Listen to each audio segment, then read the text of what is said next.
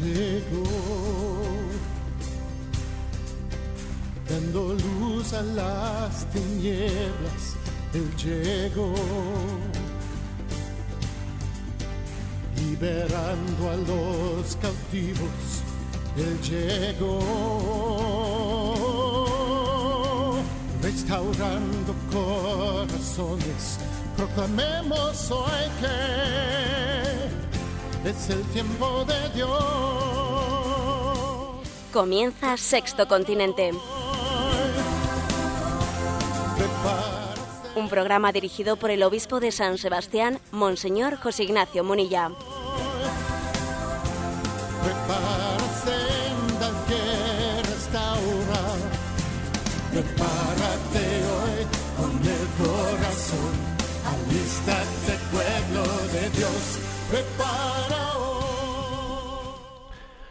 Un cordial saludo a todos los oyentes de Radio María.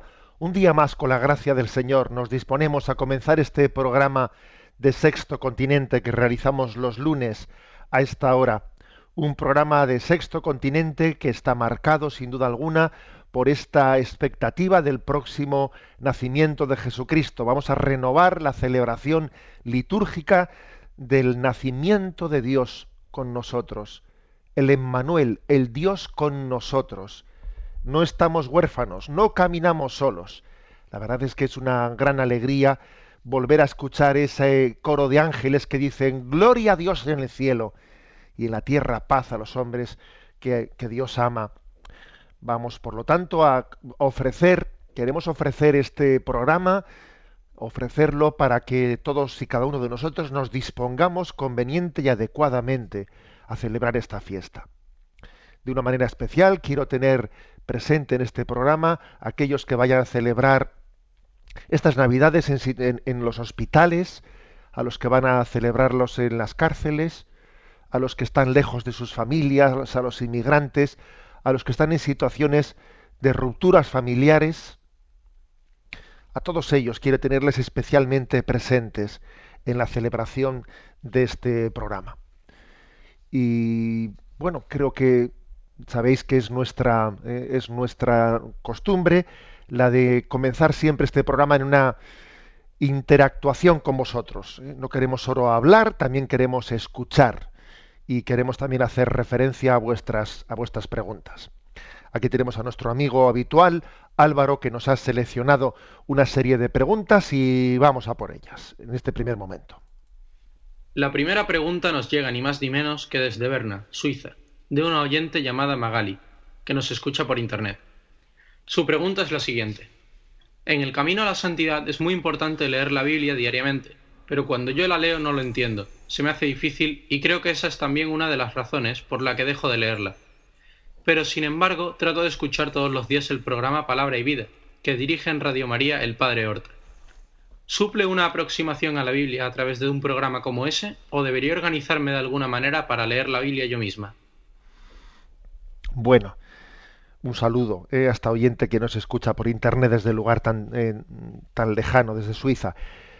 Vamos a ver, eh, yo diría que este programa que, se, que comienza después de, de, este que estamos haciendo ahora, el programa que diariamente hace el padre Horta, de nueve a nueve y media de la mañana, en el que comenta la palabra de Dios, comenta las lecturas litúrgicas del día, puede ser un muy buen, ¿eh? yo creo que es un buenísimo programa para introducirnos en la lectura y en la recepción de la palabra de Dios. La oyente dice que tiene, que ella se ve con dificultades de coger la Biblia y, y ponerse a leerla sin, sin que nadie le dé una pauta. Bueno, pues claro, dependiendo de qué libro de la Biblia a alguno le resulta más fácil de leer, pero otro, otro se le cae de las manos. Bien, eso no es extraño, ¿eh? porque tenemos falta de cultura bíblica y necesitamos un acompañamiento para la lectura de la Sagrada Escritura. ¿eh? Bueno, eso es normal. Bueno, pero es que eso es lo que hace la Sagrada, perdón, la Iglesia diariamente, la Sagrada Liturgia. Nos está ofreciendo una palabra de Dios diariamente de una manera pedagógica, para que nos introduzcamos en la palabra de Dios a través de la liturgia. Luego, yo diría que la, la mejor pedagogía para introducirse en la lectura de la palabra de Dios es la liturgia y la liturgia diaria. Este programa del Padre Horta es una gran ayuda para ello. Y yo le aconsejaría al oyente, o a todos los oyentes, todos, yo creo que todos deberíamos de tener en nuestra casa el librito ese que se publica anualmente, que será Evangelio 2014, que es baratísimo, por cierto, ¿eh? Evangelio 2014, en el que uno tiene en ese librito el Evangelio de cada día. 15 de enero, 18 de agosto, ¿cuál toca hoy? Bueno, el Evangelio 2014 es una grandísima, un gran servicio litúrgico para que uno tenga, es como una especie de, bueno, en vez de ser el misal tradicional, que uno tiene que saber utilizar también el misal, bueno, pues el Evangelio 2014 no, no hace falta saber utilizarlo, porque es que es pasar la página solo. ¿eh? También existen luego, digamos, otras, otras subsidias más, más profundas que la del Evangelio 2014. Por ejemplo, la que se publica con el nombre de Magnificat, que es una suscripción mensual en la que además de del Evangelio uno tiene también la primera lectura, el Salmo, la oración de la mañana, la oración de la tarde. Eh, bueno, pues es otro nivel, un nivel más profundo. ¿no? El nivel más sencillo es el de Evangelio 2014. El siguiente nivel sería el de Magnificat. Y luego ya, digamos, un nivel más profundo sería el tener, el misal, ¿eh? el misal y saber utilizarlo, ¿eh? buscando las, los prefacios, las oraciones, las lecturas. Pero bueno, en resumen, yo le, contesto a la, a la oyente em, que la liturgia es la mejor introductora ¿no? a la lectura, a la escucha de la palabra de Dios. ¿eh? Damos paso a una segunda pregunta. Faustino desde Sevilla pregunta, en el Evangelio de San Mateo 11 se dice literalmente, Os aseguro que no ha nacido de mujer uno más grande que Juan el Bautista, aunque el más pequeño en el reino de los cielos es más grande que él. ¿Esto cómo se interpreta? ¿Realmente lo tenemos tan difícil para entrar en el cielo? Un cordial saludo. Bueno, yo no lo interpreto así, como jo, qué difícil lo tenemos para entrar en el cielo, ¿no? A ver, la frase dice, os aseguro que no ha nacido de mujer uno más grande que Juan el Bautista, aunque el más pequeño en el reino de los cielos es más grande que él.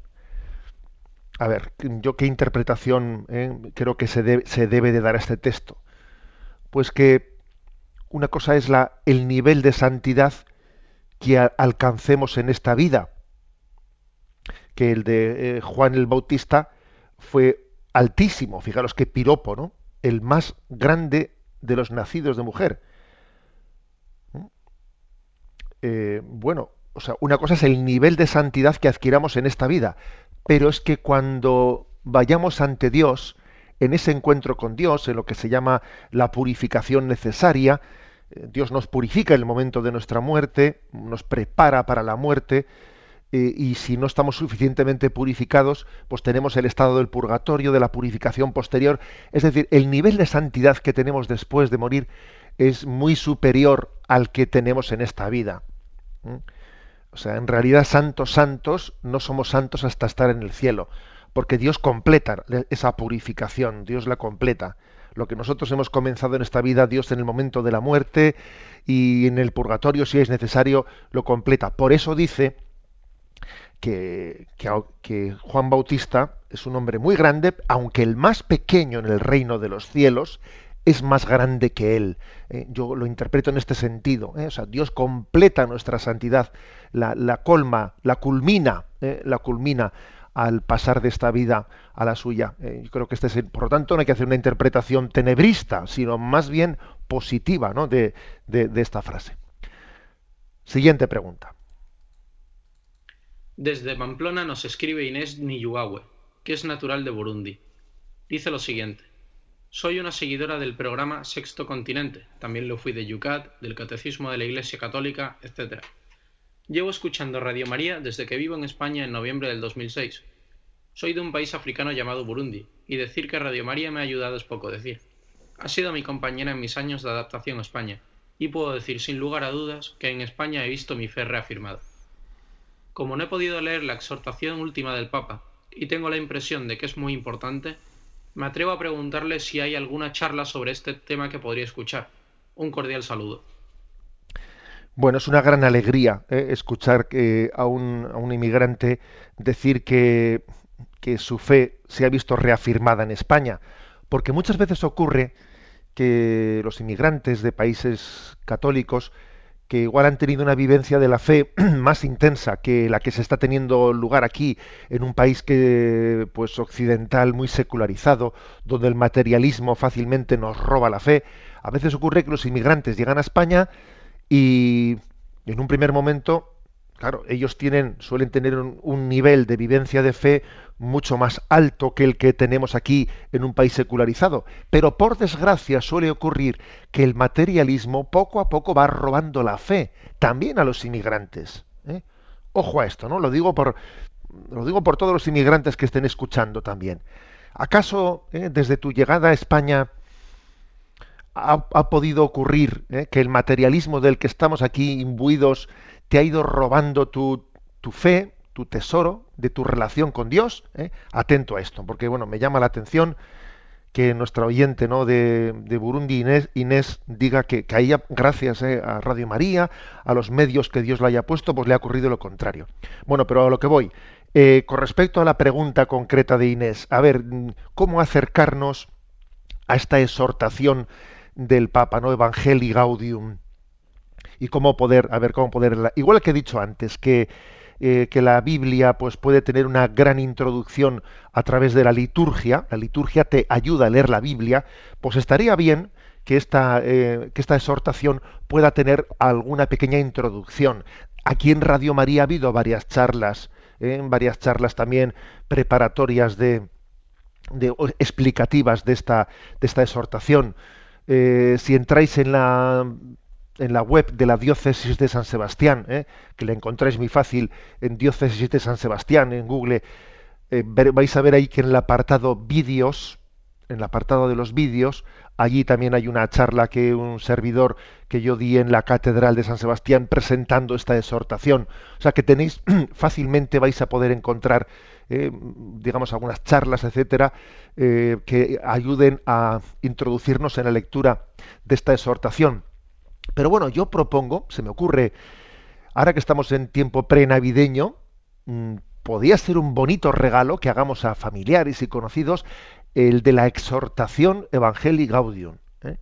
Y además es fácil de leer, se puede leer con profundidad. Yo, yo animo a que sea uno de nuestros regalos, igual que, igual que el de pues una suscripción litúrgica, ¿eh? un regalo hermoso para este tiempo de Navidad. Vamos a pasar al siguiente oyente. María Teresa Charpenel, desde México, pregunta.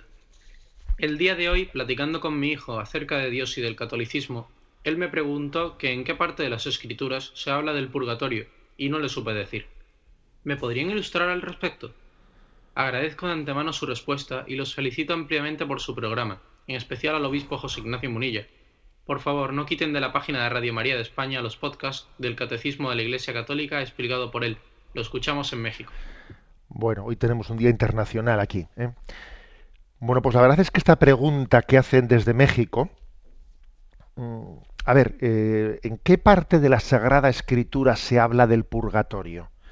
Bueno, pues eh, ciertamente la Sagrada Escritura se habla con mucha mayor claridad y, profusión y frecuencia del cielo y del, y del infierno.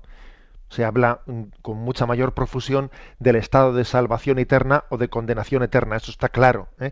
Es normal que se hable más de esto que del purgatorio, porque al fin y al cabo el purgatorio es un estado eh, transitorio, transitorio, mientras que el cielo y el estado de condenación son dos estados eternos, con lo cual parece normal que la Sagrada Escritura hablase más de esto que del otro. Pero, fijaros bien, la, la, existencia de un estado después de la muerte de purificación, llamado purgatorio, que nos prepara para el encuentro con Dios en el cielo, es una verdad de fe que la, que la Iglesia ha desprendido, ha desprendido, o sea, ha sacado como una consecuencia clara de determinadas páginas de la Sagrada Escritura y de la propia tradición. Por ejemplo, eh, la, la invitación que hace la Sagrada Escritura a rezar, por ejemplo, en el libro de los Macabeos, a rezar por la purificación de los pecados de los que fallecieron. En el libro de los Macabeos se invita a ofrecer sacrificios por la purificación de los que fallecieron. Hombre, si existe un tipo de pecado que puede ser purificado después de la muerte y que conviene rezar y ofrecer sacrificios a Dios por su purificación. De ahí se desprende pues la existencia de una purificación de un purgatorio. ¿eh? La tradición cristiana desde el primer momento, cuando alguien falleció, cuando, cuando alguien fallece, ha orado, ha hecho un funeral pidiendo a Dios por la purificación. Luego de ahí se desprende ¿eh? tal cosa. Esta es la manera, no el, el digamos la, la, forma en la que en la que la Iglesia lo, lo ha entendido. Damos paso a la siguiente pregunta. Sergi, desde Huelva, pregunta. He tenido una discusión con los de la cuadrilla, porque utilizamos el término de conciencia de formas muy diferentes. Yo les digo que no se puede recurrir a la conciencia para justificarse del escaqueo de cumplir la voluntad de Dios, sino todo lo contrario. A ver usted qué nos dice. Bueno, desde luego, recurrir. Hay que hacer la voluntad de Dios, ¿no? Eh, el sentido de la vida del hombre es conocer y abrazar la voluntad de Dios. Dice, no, no, no, pero yo sigo la voz de mi conciencia. Pero hombre, si la voz de tu conciencia, ciertamente, la voz de tu conciencia tiene que ser como un, eh, un micrófono, un altavoz de la, de la voluntad de Dios. Así de claro. ¿eh? Con lo cual tienes tu razón en esa discusión que habéis tenido entre, entre los compañeros. Decía el Beato Newman que la conciencia es la voz de Dios. La conciencia es la voz de Dios. Es como el vicario de Cristo. Es un profeta. ¿eh? La conciencia es un profeta que nos da, no, no, nos habla en nombre de Dios.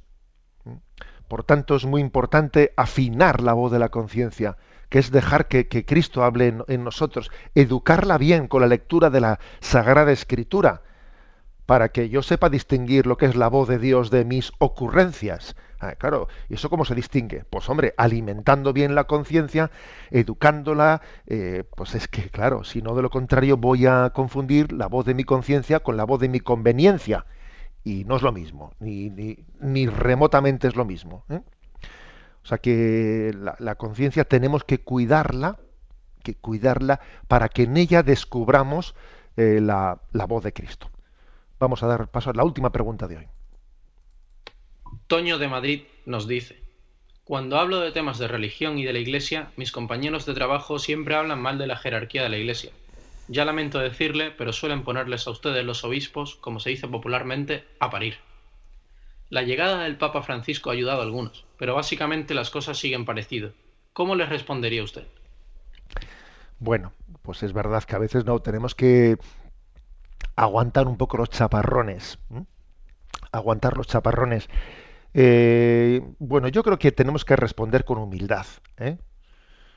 Yo no creo en los curas. Y digo, hombre, en el credo no dice, creo en los curas. No, a ver, creemos en el sacerdocio, creemos en el don del sacerdocio, no creemos, o sea, no hacemos un acto de fe en las personas, sino en su ministerio, ¿no? Yo no creo en los obispos, o sea, yo creo en la sucesión apostólica dentro de la iglesia, pero, pero no, no, no, se, no se trata de que estemos eh, eh, canonizando o, ensalzando a la persona concreta que es obispo. Es que son dos cosas distintas, ¿no? El cardenal Giacomo Bifi, que que fue un cardenal de esos que tenía ironía, tenía mucha, mucha, una lengua muy afilada y una pluma afiladísima. ¿eh?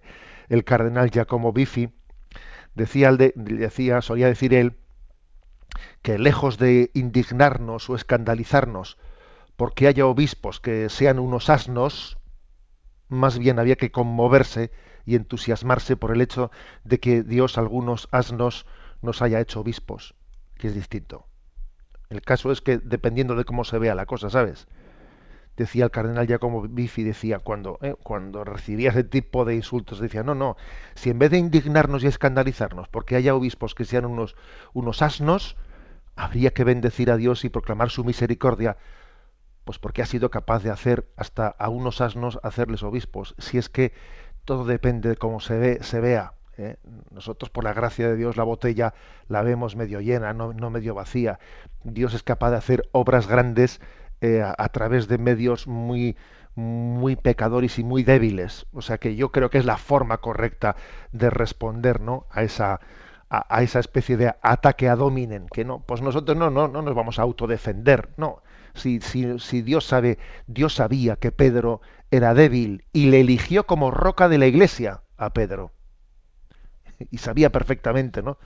de quien se estaba fiando, de alguien que, le iba a fallar, pero no se, no se arrepintió de haberle elegido. Yo creo que ese es la mejor, eh, el mejor testimonio. Bueno, y aunque nos hemos alargado un poquito demasiado con las preguntas, vamos adelante, vamos adelante con, eh, con el siguiente, eh, con el siguiente apartado del programa.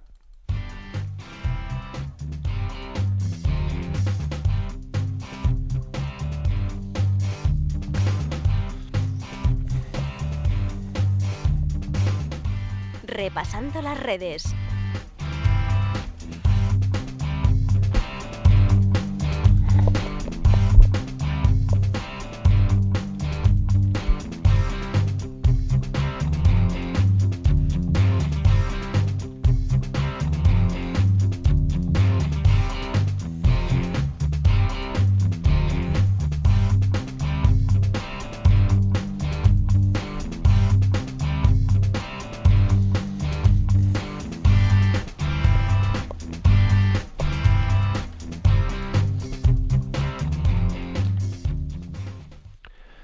Bueno, pues en este repasando las redes, desde luego esta semana tenemos tenemos un tema caliente que sin duda alguna ha sido el que ha colmado, el que ha copado el tema de las redes sociales, como también otros medios de comunicación, eh, que es el tema de la reforma de la ley del aborto.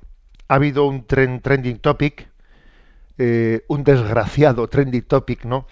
Que ha triunfado esta semana, que es el hashtag eh, mi bombo es mío digamos que el mundo proabortista, en una especie de eh, pues resistencia y pataleta ante la aprobación de esta ley, eh, de esta nueva ley reguladora del tema del aborto, que es restrictiva con respecto a la anterior. Ahora, hablaremos de todo esto, pero digamos en las redes sociales se ha lanzado eh, este hashtag mi, mi, bombo es mío y ha sido pues trending topic en bastantes momentos, etcétera, etcétera, ¿no? Entonces, si os parece, vamos a hablar de esto, porque creo que es un tema, es un tema que se las trae. Mi bombo es mío, señores. He aquí ¿eh? el hashtag mi bombo es mío.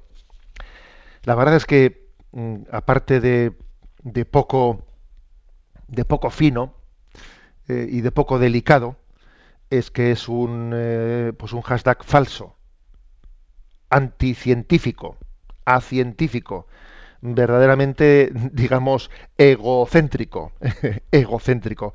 Frente a este hashtag, eh, desde luego se nos ocurre proponer el que en la red de Twitter, eh, la red de Twitter se lanzó ya hace algunos años, es un tú en ti, twenty, es un tú en ti, como que mi bombo es mío, es un tú en ti, es un twenty. ¿eh? Yo creo que esa es la mejor respuesta a mi bombo es mío. Es un tú en ti, no eres tú. Ese embarazo eh, es una vida que anida en ti. Dios te ha elegido como instrumento para, para traer la vida, eh, pero no es tuya, es un tú en ti. Hasta el punto de que puedes mantener un diálogo con Él, hasta el punto de que es un paciente y si ese embarazo eh, tiene problemas deberás de ir pues a un ginecólogo que, que esté examinando no solo cómo va tu salud, sino la de ese niño que llevas en ti, ese tú que está en ti, tiene también derecho a un médico y no a un matarife. Tiene derecho a un médico. Tiene derecho a un hogar de amor. Tiene derecho ser acogido. La vida tiene derecho a ser acogida. Bueno, por eso me parece que frente a simplificaciones y deformaciones mm, vamos a contrarrestarlas, ¿no? Frente a mi bombo es mío, creo que es un tú en ti, es twenty. Bien, ¿qué decir de lo, eh, del tema de, la, mm, de esta aprobación? En primer lugar, decir que ha, sido, ha tenido una tardanza dramática ¿eh? por parte del gobierno actual una tardanza, una demora dramática ¿eh? la presentación de esta ley. Y además todavía, hasta que entre en vigor, van a pasar bastantes meses. En su tramitación puede pasar medio año, por lo menos, hasta que entre en vigor.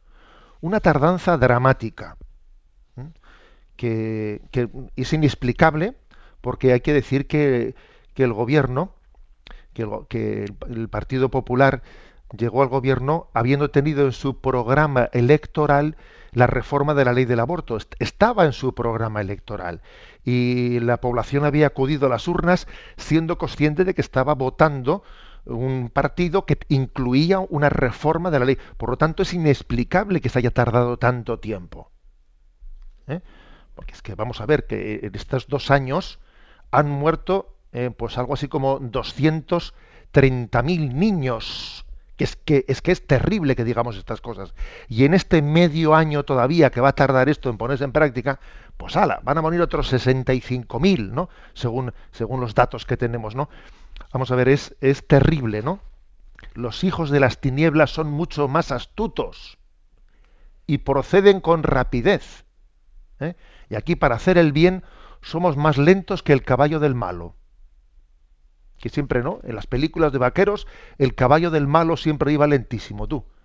Y, nada, ¿no? Pero es que aquí somos más lentos que el caballo del malo. Bueno, esto dicho por delante. También otra crítica que creo que hay que hacer es a la lentitud y a la tardanza de la justicia, porque el Tribunal Constitucional tiene ya pendiente de resolución del recurso de inconstitucionalidad que se interpuso contra, eh, contra la ley contra la, anterior ley mm, de, Zapatero, que sencillamente lo que hacía era decir que el, aborto era un derecho, proclamaba como un derecho el aborto, algo totalmente incompatible con la sentencia del año 85 del Constitucional en el que hablaba del derecho a la vida. A ver si el Constitucional tuvo una sentencia en la que decía que la vida es un derecho, ¿cómo va a ser el aborto un derecho? Es que es, que es obvio obvio que eso no, no es compatible. No es compatible una ley que diga que el aborto es un derecho con una sentencia del Constitucional que reconoce el derecho a la vida del embrión. Oiga, perdone. Y el Constitucional también se ha lucido, se ha lucido, siendo incapaz, siendo incapaz de dar una sentencia en la que diga que uno más uno son dos, o que dos más dos son cuatro. A ver, es que hay que ser tan especialista, tan especialista para resolver un recurso como ese, que es, que, es de primaria. Bueno, también, por lo tanto, eh, otro tirón de orejas, me atrevo a dar un tirón de orejas ¿no? a los políticos y también al sistema judicial, ¿no? que hace que su tardanza cueste vidas. Estamos hablando de que las tardanzas cuestan vidas, vidas humanas. O sea, que es que hay pecados de omisión eh, que son muy serios cuando no hacemos las cosas con, eh, con decisión. Bueno, y finalmente ha llegado, ¿eh? ha llegado esta ley. Uno dice, bueno, pero vamos a agarrarnos a lo positivo. Sí, pero vamos a ver. ¿eh? ¿Cuál es la valoración que hay que hacer de, pues, de esta ley? Bueno, pues yo digamos que he lanzado, obviamente, ¿no? desde el punto de vista cristiano, cualquier ley, cualquier ley que de alguna manera siga mm, permitiendo el aborto, aunque aunque en este caso ya no sea un derecho, aunque, en este caso este se reconozca como un delito, que se despenalice en algunos, obviamente es insatisfactoria. ¿eh? Aquí la única ley es la que, la proteja la vida incondicionalmente. La vida tiene que ser incondicionalmente eh, defendida. Es que es así la cosa, ¿no? Y por lo tanto, no podemos, ahora bien, no podemos bendecir esta ley, Ahora bien, todo lo que sea ir camino hacia, ¿eh? hacia el respeto a la vida, obviamente es una mejora. Eh, si, si, de esta ley yo, yo puse ayer en Twitter el siguiente mensaje, ojalá la reforma de la ley de aborto en España no se frustre en su aplicación y salve decenas de miles de vidas, porque aquí la clave va a estar en la aplicación de esta ley. Es una ley que viene a decir que únicamente hay dos supuestos en los que se permite el aborto. Uno es el de violación, cuando ha sido denunciado. Digo yo, digo yo que no sé por qué se le aplica la pena de muerte al fruto de la violación y no al violador. No es que lo estoy yo proponiendo, ¿eh? no lo propongo, pero digo que me parece una contradicción. Pero bueno, cierro paréntesis, que ahora no estamos hablando de eso.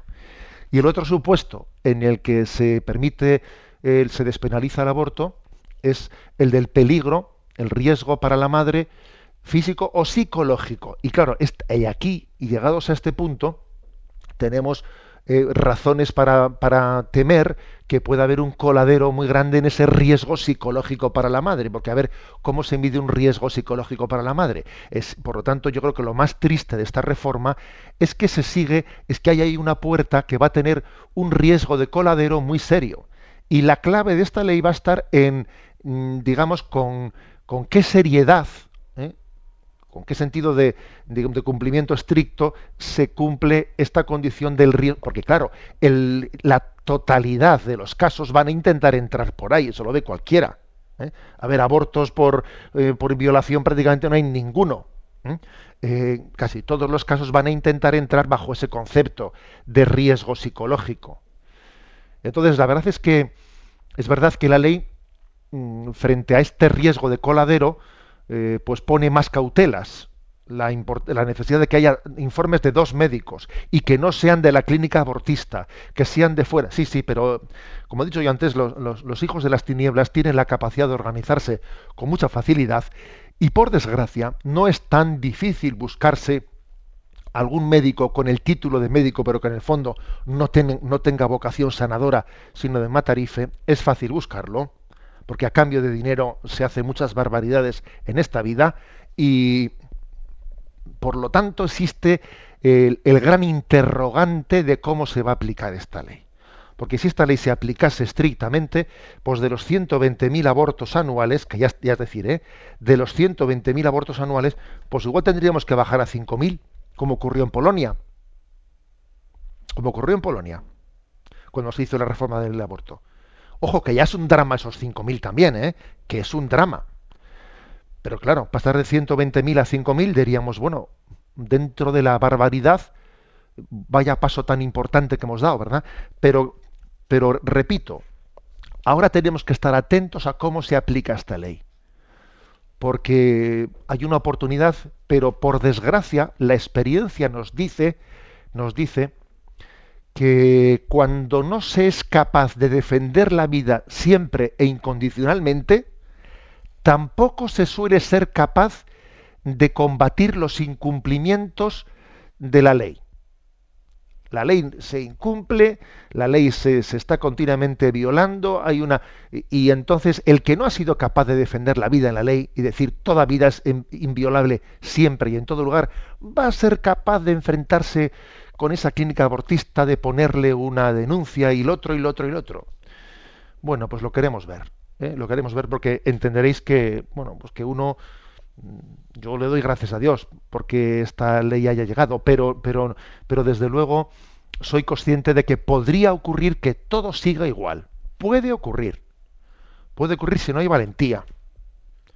Puede ocurrir, si porque vamos a decir que aquí de momento el aborto siempre ha ido creciendo, gobernase quien gobernase, cambiando de leyes, llamándolo de una manera de otra manera, ya, ya, pero en la práctica, en los números, en los números, ha ido creciendo siempre inexorablemente. ¿Y podía haber ocurrido que los gobiernos autonómicos hubiesen atado corto las clínicas? Pues no lo han hecho. Digo clínicas por decir de alguna manera, porque llamarle clínica a un sitio donde se practican abortos, ya verás tú qué eufemismo es ese. En resumen, esta es la, eh, esta es la, la, noticia eh, de esta semana. Eh, bienvenido sea que en algunos sitios no pues está sirviendo está sirviendo para hacer algún tipo de debate aquí yo cuando he lanzado esto esto en el, en el Twitter, pues bueno, pues enseguida me han, me han saltado aquí algunos, eh, unos cuantos contestando, porque ya se sabe que, eh, que sale el tema del aborto y es un tema caliente. Ayer puse yo la foto de un niño sujetado por las manos de Cristo, las manos de Cristo llagadas, y el niño, un niño, un, un feto que había sido abortado, y enseguida ya han salido han salido no pues aquí los tuiteros respondiéndome. En concreto aquí por ejemplo Gorka Landaburu eh, director de la revista Cambio 16 me dice, imagen demagógica, más nos valdría ocuparnos de los seres que viven en la miseria que de los que vayan a nacer. Hombre, pues no sé si en cambio 16 se suelen ocupar de los mm, que viven en la miseria, pero en la Iglesia Católica intentamos hacerlo. Y desde luego, por defender el derecho a la vida a nacer, no cerramos cáritas, todo lo contrario. ¿Eh? O sea, todo lo contrario. Y por lo tanto, eh, pretender, ¿no? Pretender oponer, no, hay que ocuparse de los vivos y no de los que van. Para empezar, para empezar está vivo. O sea, no estamos hablando de si, de si, mm, le, si, le dejamos vivir, no, no, es que ya vive. El asunto está si le dejamos nacer, porque vivir ya vive. ¿eh? O sea que la, el argumento de decir hay que acabar con la pobreza del mundo, acabando con los pobres, no dejando que los pobres nazcan, es terrible. Es terrible. ¿eh? Y, y creo que entre así las otras perlas que también por aquí me han lanzado en Twitter, ¿no? Eh, curiosamente, la más frecuente es el tema del derecho a decidir. El derecho a decidir, el derecho a decidir. Bueno, es que es que eh, es una falacia, es una falacia tremenda, porque es como si es como si cuando se quiere pues prohibir pues la esclavitud, se dice, oiga, es que respetemos el derecho a decidir. El que quiera tener esclavos, que los tenga. El que no quiera tener esclavos, que no los tenga. Hombre, oh, perdone, perdone. Usted no puede proclamar un derecho a decidir frente al otro. Es que también el otro tiene derecho a no ser esclavo. Por lo tanto, el derecho a la esclavitud no existe. ¿Cómo que el derecho a decidir? O el derecho a ser racista. Aquí a nadie se le obliga a ser racista. El que quiera es racista y el que quiera no es racista. Eso, es que exactamente ese es el valor que tiene el argumento del derecho a decidir sobre el aborto. Es que la vida ya está. Entonces, si la vida ya está, ahora mi derecho a decidir si, si, si la mato o no la mato es, que es un abuso del derecho absoluto. Fijaros que, qué, nivel, qué nivel de, perdón por el golpecito, qué nivel de, de falacias ¿no? se, se, se están continuamente utilizando entre nosotros. Eh, es obvio que eh, hoy en día eh, tenemos datos científicos más que, más que sobrados para hablar de que, de que el único momento determinante, ¿no? el, último, el, único salto cualitativo en el origen de la vida es su concepción, donde tiene el patrimonio genético absolutamente personal e individual, intransferible. por lo tanto, el derecho a decidir pues es que es absurdo. En segundo lugar, otro, otro, otro tipo de, de argumento, ¿no? Pues aquí también aquí algunos dicen porque esto es un retroceso, ¿no? Un retroceso en los derechos. Retroceso en los derechos, ¿no? También he escuchado eh, pues alguna alguna expresión de algún dirigente, ¿no? Autonómico diciendo que, esta ley llega eh, no es aceptable porque llega sin consenso. A ver si la anterior tenía consenso. Pero bueno, pero es que en lo tocante al derecho a la vida, no podemos partir de consensos humanos. ¿Eh? Esta es la respuesta que le daría yo, ¿no? Pues a, quien ha afirmado aquí, en concreto el presidente del gobierno del País Vasco, ¿no? Es que, es que esta ley llega sin consenso. Pero es que en lo tocante a la defensa, al, al, derecho a la vida, no podemos partir de consensos humanos. Primero que no lo sabía antes. ¿eh? Y segundo, que es que aunque lo hubiese habido, es que, vamos a ver, si es que el derecho a la vida es prejurídico, es prejurídico, no vamos a decidir que pueda vivir, pero ¿qué es eso, por Dios? Estamos hablando de un derecho prejurídico. Otro tipo de, digamos, de, de tópico, ¿eh? estoy un poquito haciendo un poco aquí de antitópicos. Otro tópico muy frecuente, ¿no? que es el, eh, pues el tema, eh, la reivindicación feminista. El aborto es una conquista feminista. Eh, por lo tanto, esta ley en el fondo es un retroceso de los derechos de la mujer. Pero hombre, vamos a ver, para empezar, ¿acaso no es obvio, obvio, que en todas las encuestas sociales sobre el aborto las mujeres siempre son mucho más contrarias al aborto que los hombres? Esto, es siempre y en todos los lugares. La mujer siempre ha sido más contraria al aborto que el hombre. ¿eh? Pues porque, eh, porque, digamos, por su constitución, la mujer es más consciente de lo que es la vida, porque la lleva en su interior. ¿eh? Y porque además, detrás del aborto casi siempre está el drama de un varón que se desentiende de su sexualidad y que dice, bueno, yo sencillamente, pues para mí la sexualidad es, es un momento de, desfogo y luego presiono, si ha habido un embarazo, le presiono a esa persona eh, para, para que aborte y si no, le amenazo con abandonarla, etc. Pero hombre, si es que si, si el aborto es un machismo en el fondo, el aborto esconde un machismo. Y lo peor del feminismo es lo peor del feminismo es que copia al machismo, copia al machismo. Entonces, vamos a decir que el aborto es una conquista feminista, es, es que es de risa. Es de risa, fijaros incluso que está ocurriendo que el aborto es utilizado como una selección antifemenina. En China existen, existen decenas de millones más de varones que de, que de mujeres. ¿Por qué? Porque se utiliza el aborto selectivamente para elegir el sexo del niño y, el sexo femenino es eliminado. O sea que el supuesto derecho de la mujer feminista se vuelve contra ella acabando con las mujeres. Y el aborto es motivo de que nazcan decenas de millones más anualmente, ¿eh? decenas de millones más de varones que de mujeres. Y esto es un derecho feminista madre mía, pues si llega a ser lo contrario, ¿qué hubiese ocurrido aquí? es decir, que ¿qué, tópicos nos tragamos? ¿Qué goles, qué goles, ¿no? Nos metemos en, propia puerta.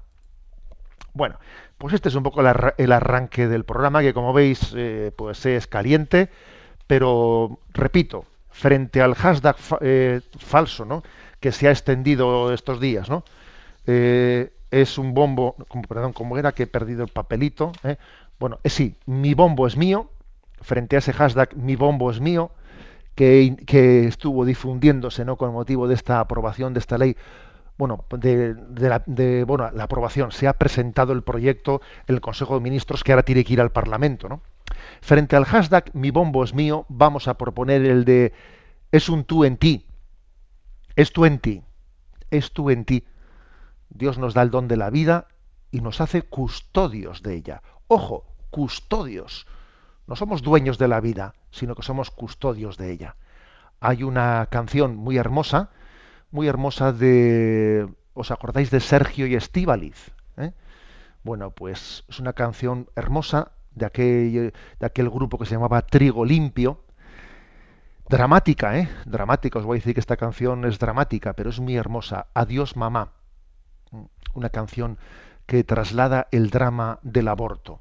La tenéis también a, vuestra, eh, a vuestro alcance en YouTube si tecleáis Adiós mamá, trigo limpio. Vamos a escucharla.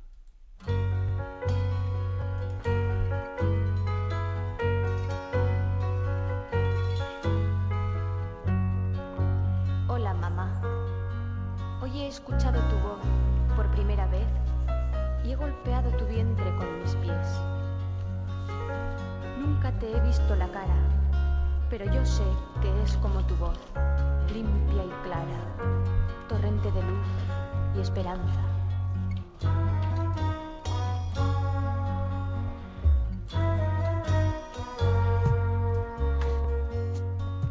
Gracias, mamá.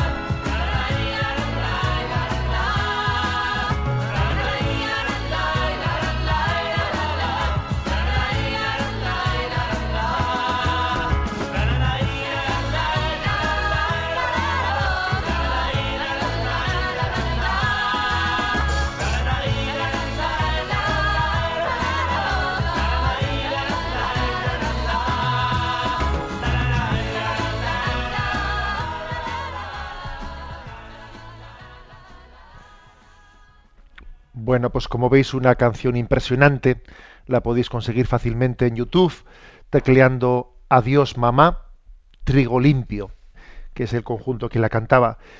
Yo quiero decir una cosa, antes de que pasemos al siguiente apartado.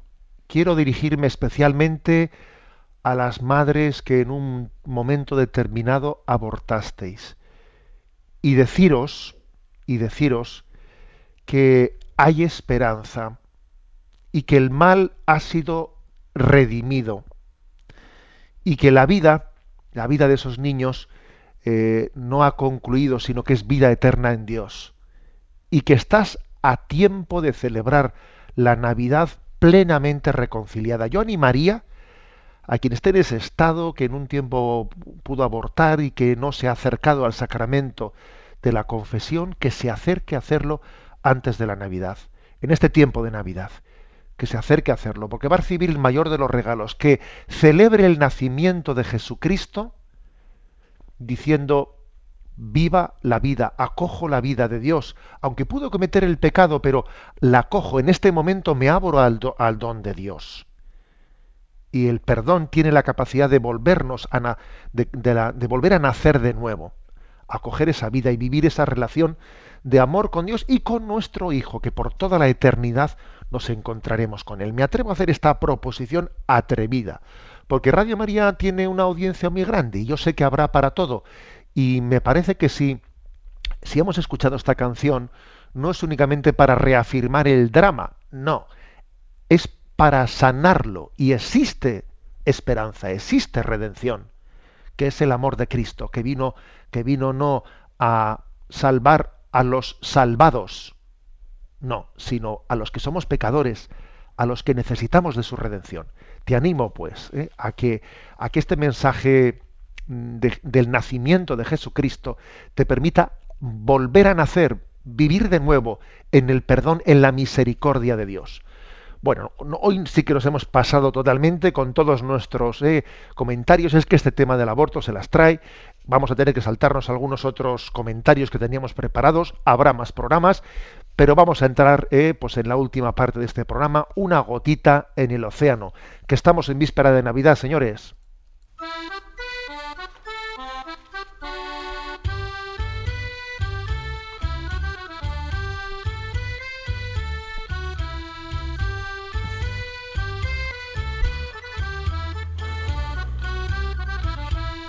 Una gota en el océano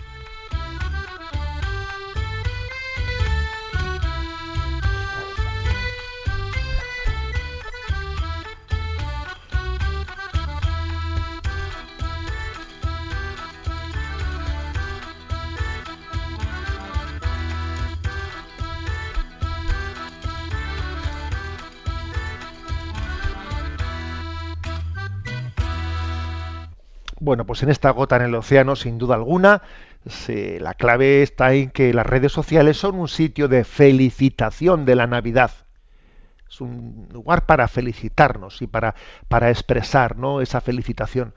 Yo he querido mandar una felicitación a las redes con, eh, una pequeña reflexión eh, que fue publicada esta semana aquí en el Diario Vasco, pero que también la he enviado en las redes sociales, con el título Feliz Navidad para todos para todos. Y he querido, en esa felicitación, eh, pues bucear en la exhortación apostólica que nos tiene tan ocupados estos días, la del Papa, Evangelii Gaudium. Porque yo creo que el Papa tiene, tiene el don de Dios de hacernos entender que incluso esta sociedad secularizada, que en buena parte no vive la Navidad de una manera no religiosa, pues está llamada también a descubrir valores navideños que casi inconscientemente te introducen en una dimensión religiosa. Hay una, digamos, una conexión muy grande entre la Navidad laica, que es un poco ridículo decir esto, ¿no? con la Navidad cristiana, aunque aparentemente aquí haya como dos Navidades, ¿no? La Navidad laica, la Navidad religiosa. Y parece que no tiene nada que ver una con otra. Sí, parece que no tiene que ver nada una con otra, ¿no? Pero en realidad, eh, dice el Papa en la Evangelii Gaudium, que la Navidad, en primer lugar, es una llamada a la ternura. Y si te fijas, incluso la Navidad laica, la Navidad sin Jesucristo, eh, enseguida en ella, hasta en la publicidad, ¿eh? hasta en la publicidad, se evoca, se evoca la ternura. Y en esa, en esa ternura hay una puerta, una puerta en la que Dios se puede manifestar. ¿A qué se refiere el Papa Francisco cuando proclama los cuatro vientos eso de no tengáis miedo a la ternura? ¿Es que acaso la ternura puede darnos miedo? Lo lógico sería pensar que el miedo fuese a, a la grosería, al rencor, a la antipatía. No, no, pero el miedo es también es, es una sensación que solemos experimentar cuando barruntamos, que nos puede ser arrebatado algo a lo que estábamos apegados. El miedo a la ternura es el miedo a quedarnos desnudos, desnudos de las falsas seguridades en las que nos apoyamos. Las ideologías, el hombre se hace el duro, el duro apoyándose en su ideología, en sus hábitos egoístas, en sus prejuicios, en su prepotencia, en su presunción de pretender saberlo todo y no necesitar de nadie. Por eso el Papa dice, mira, mmm, no tengas miedo a la ternura, no saques pecho falsamente, no tengas miedo a la ternura, que te estás escondiendo detrás de ese traje de Superman que es falso. Vas de sobrao, vas de sobrao, y en el fondo eres totalmente inseguro. No tengas miedo a la ternura. Han quedado grabadas en nosotros, en este año que ya va terminando, han quedado grabadas las imágenes del Papa besando y acaricia, acariciando rostros deformes. Son imágenes que han impactado mucho ¿eh? a, la opinión pública. El Papa abrazando y besando y mirando con cariño y con alegría rostros deformes por enfermedades, por accidentes, por lo que fuese, ¿no? Rostros que en cualquiera de nosotros hubiesen provocado una repugnancia, ¿no? Difícilmente disimulable. Y sin embargo, el Papa los ha mirado con una ternura propia de quien descubre en ellos una belleza oculta y atrayente. La ternura que nos predica el Papa Francisco está teniendo la virtud de rescatar del anonimato a los desheredados de la tierra, al mismo tiempo que nos cuestiona el porqué de nuestro miedo a la ternura. Tenemos miedo a la ternura, miedo a que nos quedemos desnudos, miedo a la afectividad, miedo a la vulnerabilidad, miedo al compromiso del amor, miedo a conocer el, hombre y la mujer real que tenemos oculto debajo de ese disfraz o coraza que nos solemos poner todos los días. Aquí hay gente, hay muchas veces estamos siempre de carnavales, tenemos un disfraz y una coraza y estamos escondidos de- detrás de él. Por eso, miedo a la ternura. Bueno, pues yo he querido hacer la felicitación de Navidad de este año diciendo, proclamando, mira, aunque tú pretendas te- vivir una Navidad laica, me atrevo a decirte, no tengas miedo a la ternura. Y tú que eres creyente y que has puesto el Belén en casa, te voy a decir lo mismo. No tengas miedo a la ternura. Y a mí mismo, José Ignacio, que os estoy predicando, me digo a mí mismo, José Ignacio, no tengas miedo a la ternura. Dejemos que Dios toque la puerta y que Dios nos sacuda ¿eh? desde la vulnerabilidad ¿no? de nuestra propia vida y desde el sufrimiento de los demás, Dios toca nuestro corazón y pide que abramos, que abramos la puerta. Desde este punto de vista, ¿no? podemos decir, qué bella es la na- natividad de Dios, la natividad de Jesucristo, que nos permite, que nos da el don de nacer de nuevo, nacer a una vida nueva. Deseándonos, deseándoos una feliz noche de Navidad, me despido con la bendición de Dios Todopoderoso, Padre, Hijo y Espíritu Santo. Alabado sea Jesucristo.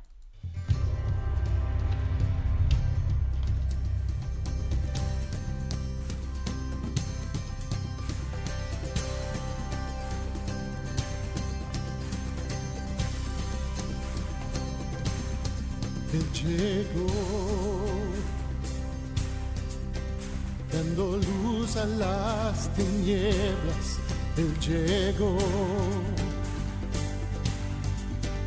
liberando a los cautivos. Él llegó, restaurando corazones. Proclamemos hoy que es el tiempo de Dios.